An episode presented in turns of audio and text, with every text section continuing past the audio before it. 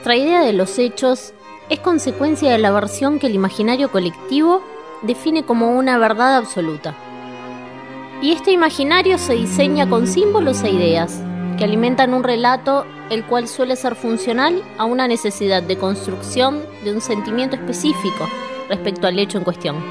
El desembarco de los 33 orientales es posiblemente el hecho de nuestra historia que más inexactitudes tiene.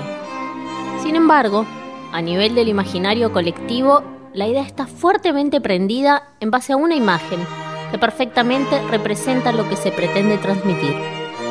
Hablamos del óleo de Juan Manuel Blanes, El juramento de los 33. En Prolimpio encontrá más ofertas al menor precio.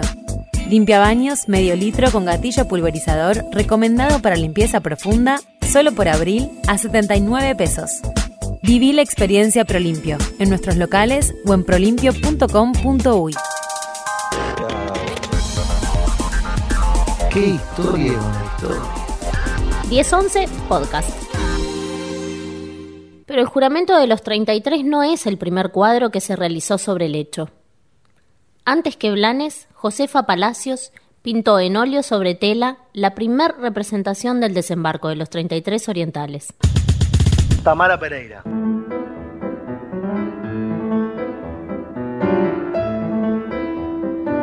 Juan Manuel Blanes y Josefa Palacios, los autores de los óleos del desembarco, tienen historias diametralmente opuestas. Josefa nació en Las Vacas, hoy ciudad de Carmelo, en torno al 1816. Hija de una familia patricia de origen asturiano que llegó a América con los operativos de poblamiento de Patagonia. Juan Manuel, en cambio, era el tercero de seis hermanos del matrimonio conformado por un español repartidor de pan y una argentina. Nacido en Montevideo en 1830, debió interrumpir su educación a los 11 años para trabajar de mandadero y colaborar así con la economía familiar.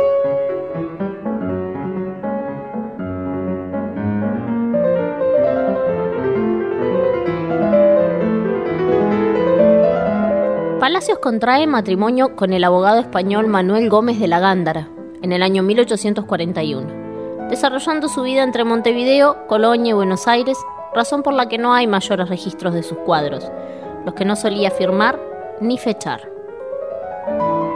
Sí sabemos que entre 1849 y 1854 realizó el óleo sobre el desembarco y teniendo 12 años se hicieron públicas sus primeras pinturas.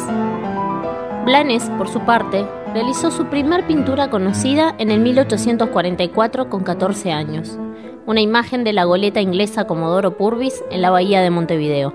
En 1854 instaló un taller en la calle Reconquista, donde empezó a hacerse conocido en la sociedad uruguaya pintando retratos por encargo.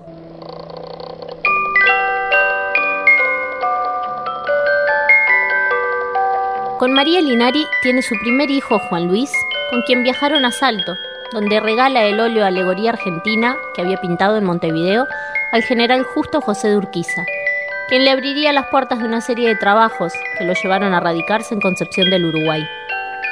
Tras el nacimiento de su segundo hijo, Nicanor, Juan Manuel Blanes y su familia se trasladan a Montevideo primero y luego, a consecuencia de la fiebre amarilla, a Buenos Aires. Josefa fue madre en 1857 de su único hijo, Carlos Gómez Palacios, quien se convertiría en abogado y político, llegando a ser diputado nacional, emigrando luego a Francia para no volver tras sus enfrentamientos con el gobierno del general Máximo Santos.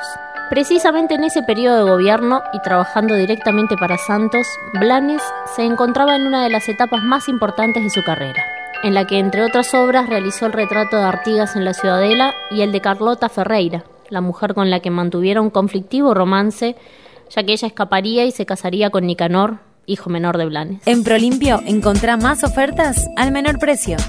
Limpia baños medio litro con gatillo pulverizador recomendado para limpieza profunda solo por abril a 79 pesos. Viví la experiencia Prolimpio en nuestros locales o en prolimpio.com.uy. ¿Qué historia con la historia? 1011 Podcast.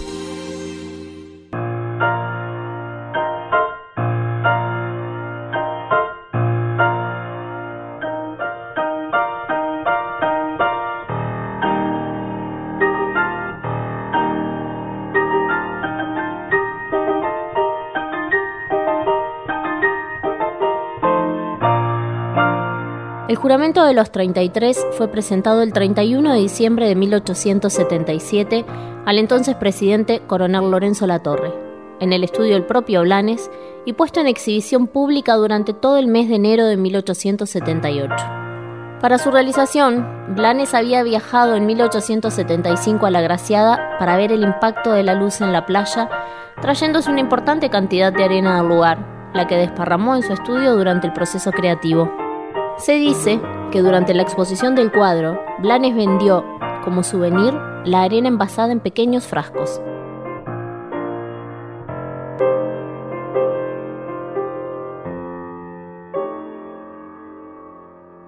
El óleo de Josefa Palacios, por su parte, no tuvo tal trascendencia ni promoción, e incluso, al carecer de su firma, supo ser cuestionada su autoría.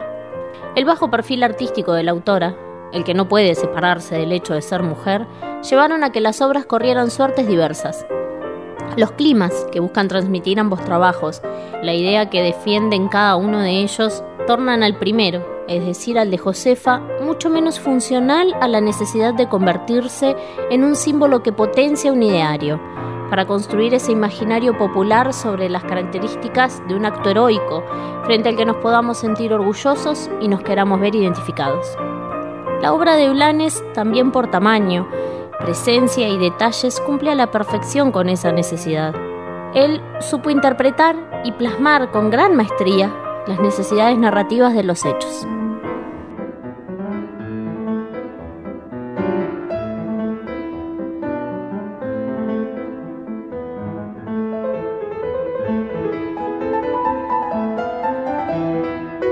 En 1860 el pintor había solicitado una beca al Estado para estudiar pintura en Europa. Así lo hizo durante casi cinco años. Previo a su partida, contrajo matrimonio con la madre de sus hijos y se inició en la masonería ingresando a la logia Fe.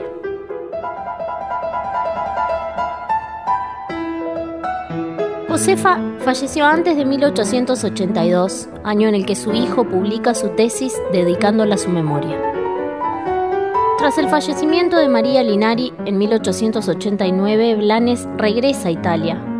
Viaja a Medio Oriente con sus hijos en 1890 y vuelve a Uruguay a terminar el retrato de Artigas en 1891, quedando su hijo Nicanor en Florencia, de quien Blanes no sabe más a partir de 1895, viajando a Europa en su búsqueda tres años después, para fallecer en la ciudad de Pisa el 15 de abril de 1901.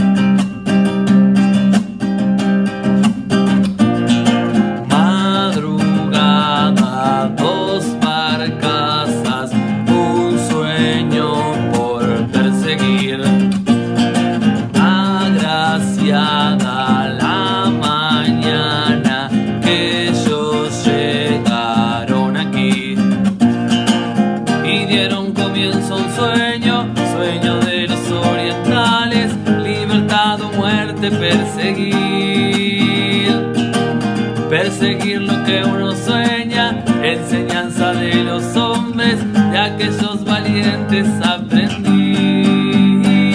Si llegaste hasta acá, es porque coincidiendo o discrepando, te enganchamos con nuestra historia. Por eso si llegaste hasta acá, comentales tus contactos que nos sigan, nos escuchen, nos escriban. Forjadores de la patria, de